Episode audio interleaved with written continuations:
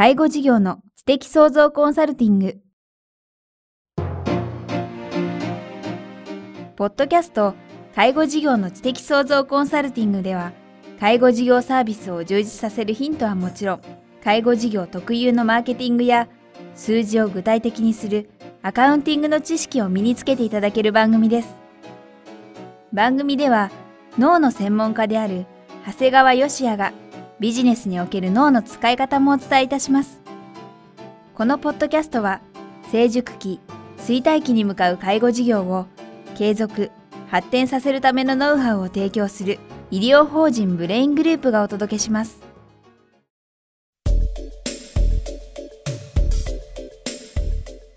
皆さんこんにちは。ナビゲーターの早川洋平です。介護事業の知的創造コンサルティング。今日は第19回です。長谷川さんよろしくお願いします。よろしくお願いします。はい。以前ですね、ランチスター戦略のお話いただきましたけども、今日はですね、ブルーオーシャン理論ということで、またしても横文字でですね、知ってる方も知らない方もいらっしゃると思うんですけども、このブルーオーシャン戦略というのはどういうことなんでしょうか？そうですね、あの、ブルーオーシャンっていうのはですね、まあ、いわゆる青い海、はい、でそれに対するのをレッドオーシャンといって赤い海というんですね。いわゆるそのレッドオーシャンというのはですね要するに競争の激しい市場なんです。すごくライバルがいっぱいあってですね、はい、もう赤い海ですからもう血で血を争う競争の激しい領域っていうのをいわゆるレッドオーシャンっていう、ね、もうそうなんですよね。もういろんなあの業種の人が一つの市場にですね入ってきている状態をレッドオーシャンと言います、うん、でそれに対してですね競争のない未開拓市場のところをですねいわゆるブルーオーシャン、はい、青い海で、うん、まあ、競合相手のいない領域ということでですねいわゆるブルーオーシャンをですね切り開くべきですよとビジネスを広げていく場合はですねブルーオーシャンを切り開くべきですよという理論であります。なるほどただその一方でその理論があってもほとんどの人はなんかその劣等者の方に行っちゃいそうですね。そうですね。やっぱり儲かるっていうのがあるとですね、どうしてもそこにとりあえず行ってみようというところがあるんですね。はいうんうん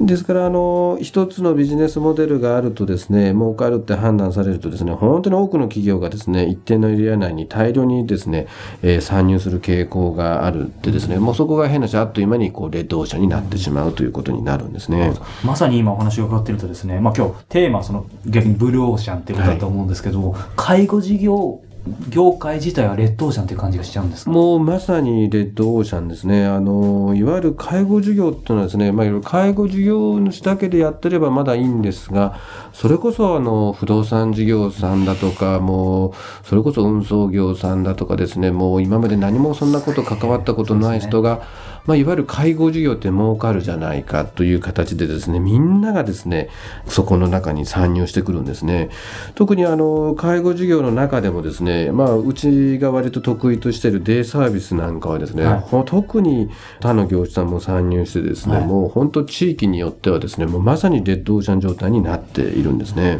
なんかその話聞くと、ますますブルーシャンできるんだろうかっていうふうに思っちゃうんですが、あの、長谷川さんご自身は？そうですね。あの、デイサービスっていうのはですね、一つの形態があるんですね。で、まあ、あの、一般的にはですね、まあ、利用者様を送迎してお迎えに行って来ていただいて、まあ、午前中にはですね、まあ、皆さんでお風呂に入っていただき、はい、お昼には、えー、食事を食べていただき、午後から皆さんでレクリエーションをするっていうのは、これが、まあ、ほとんどどこのデイサービスもやっていることなんですね。うん、だから、そのサービスを提供している限りにおいてはですね、まあ、どこの事業者さんも全て、えー、同じライバルであってですね、本当にレッドオーシャンになっているわけなんですね。はいただ、その中でですね、例えばうちの、えー、事業所みたいにですね、こう、そこの中にデイサービスの中でもこう、リハビリを入れる。いわゆるリハビリにを特化して差別化をするわけですね。そうするとですね、リハビリのできるデイサービスっていうのはですね、同じデイサービスでもあるんですが、実は単の競争相手というのは全然いなくなっちゃうんですね。だから今までデイサービスっていうとこうライバルばっかりいると思ってたところにですね、はい、自分のところのサービス形態を、えー、リハビリもできるデイサービスといった時点でですね、もう本当に競争相手が全くいなくなってしまうんですね。レッドオーシャンの中に一見いながらブローシャンになるんですね。ですからですね実はですねうちのグループはですねあるところで新規でデイサービスを作った場所はですね実は向かいがデイサービスでした。向かいがですか？はい。普通であれば当然、えー、デイサービスの目の前でデイサービスをやるっていうのはですね、はい、まあ、正直言うとありえないわけなんですがあの、ですから、うちが実は見たときは、まあ、世間の人たち実は驚かれたわけですね。なんだ、あそこデイサービスの目の前でデイサービスやるじゃないか。ただ、まあ、うちはもう実はですね、うちのリハビリのできるデイサービスという発想からいくとですね、もう迎えのデイサービスは、もう全然競争相手でも何でもないんですね。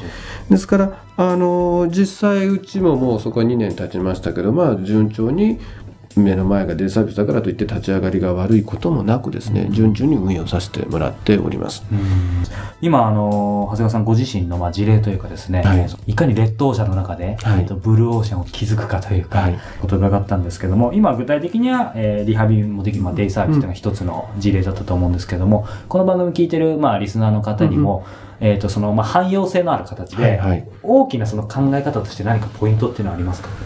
そうですね。やっぱりあの常にですね、どれだけ差別化していくかということですね。まあこのブルーオーシャンで特に事例として出てくるのがですね、 QB カットっていう普通の散髪屋さんの話なんですけども、普通散髪屋さんというのはですね、1時間カットしてですね、いくらというお金をいただくわけなんですが、その QB カットっていうのはですね、その1時間というのをですね、10分の細切れにしたんですね。10分でいくらっていう形ですごく値段も安くしたんですね。ですから皆さんは普通は1時間美容あの散髪で行って髪の毛を切るという概念があるものをですね、10分という極めて短い中でその代わり髪の毛も洗ってくれないひげも剃ってくれないんだけど10分で、えー値段は安い、はい。ただ会社側からすると60分のいただくお金より10分を6回やった方がたくさんのお金がもらえるという意味でですね。いわゆる今先ほどお話ししたデイサービスと全く同じでですね、あー。形から見れば同じ、えー散髪屋さんなんだけど、中身をちょっと変えるだけでですねもう全然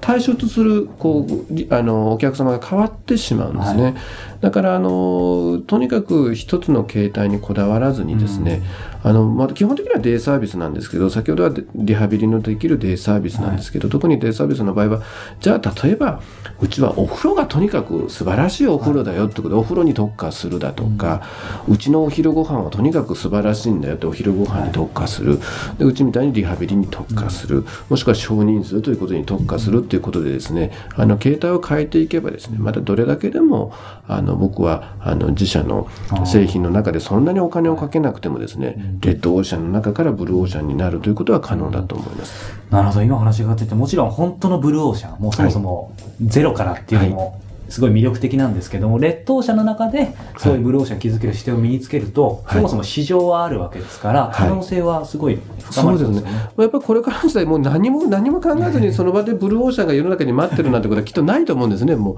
だから、えーレッド逆に言うと、レッドオーシャンのところでワン、一つの工夫をすることによってのブルーオーシャンを目指すっていうのが一番いいのかもしれないですね。なるほど。まあ、赤から青へということですそうね。ですね。今日はですね、介護事業の知的創造コンサルティング第19回ブルーオーシャン理論ということでお話を伺いました。えー長谷川さんありがとうございました。ありがとうございました。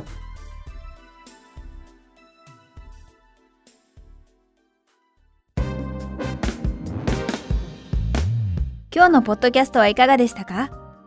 番組では長谷川よしあへの質問をお待ちしております。質問は株式会社在宅のウェブサイトにある。お問い合わせフォームからお申し込みください。サイト URL は http コロンスラッシュスラッシュ bra-in-gr.com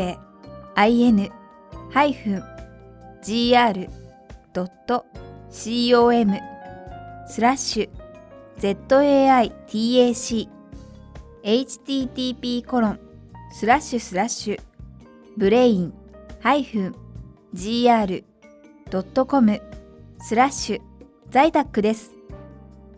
それではまたお耳にかかりましょう。ごきげんよう。さようなら。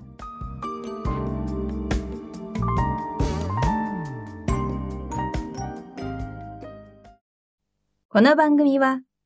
提供、医療法人ブレイングループ、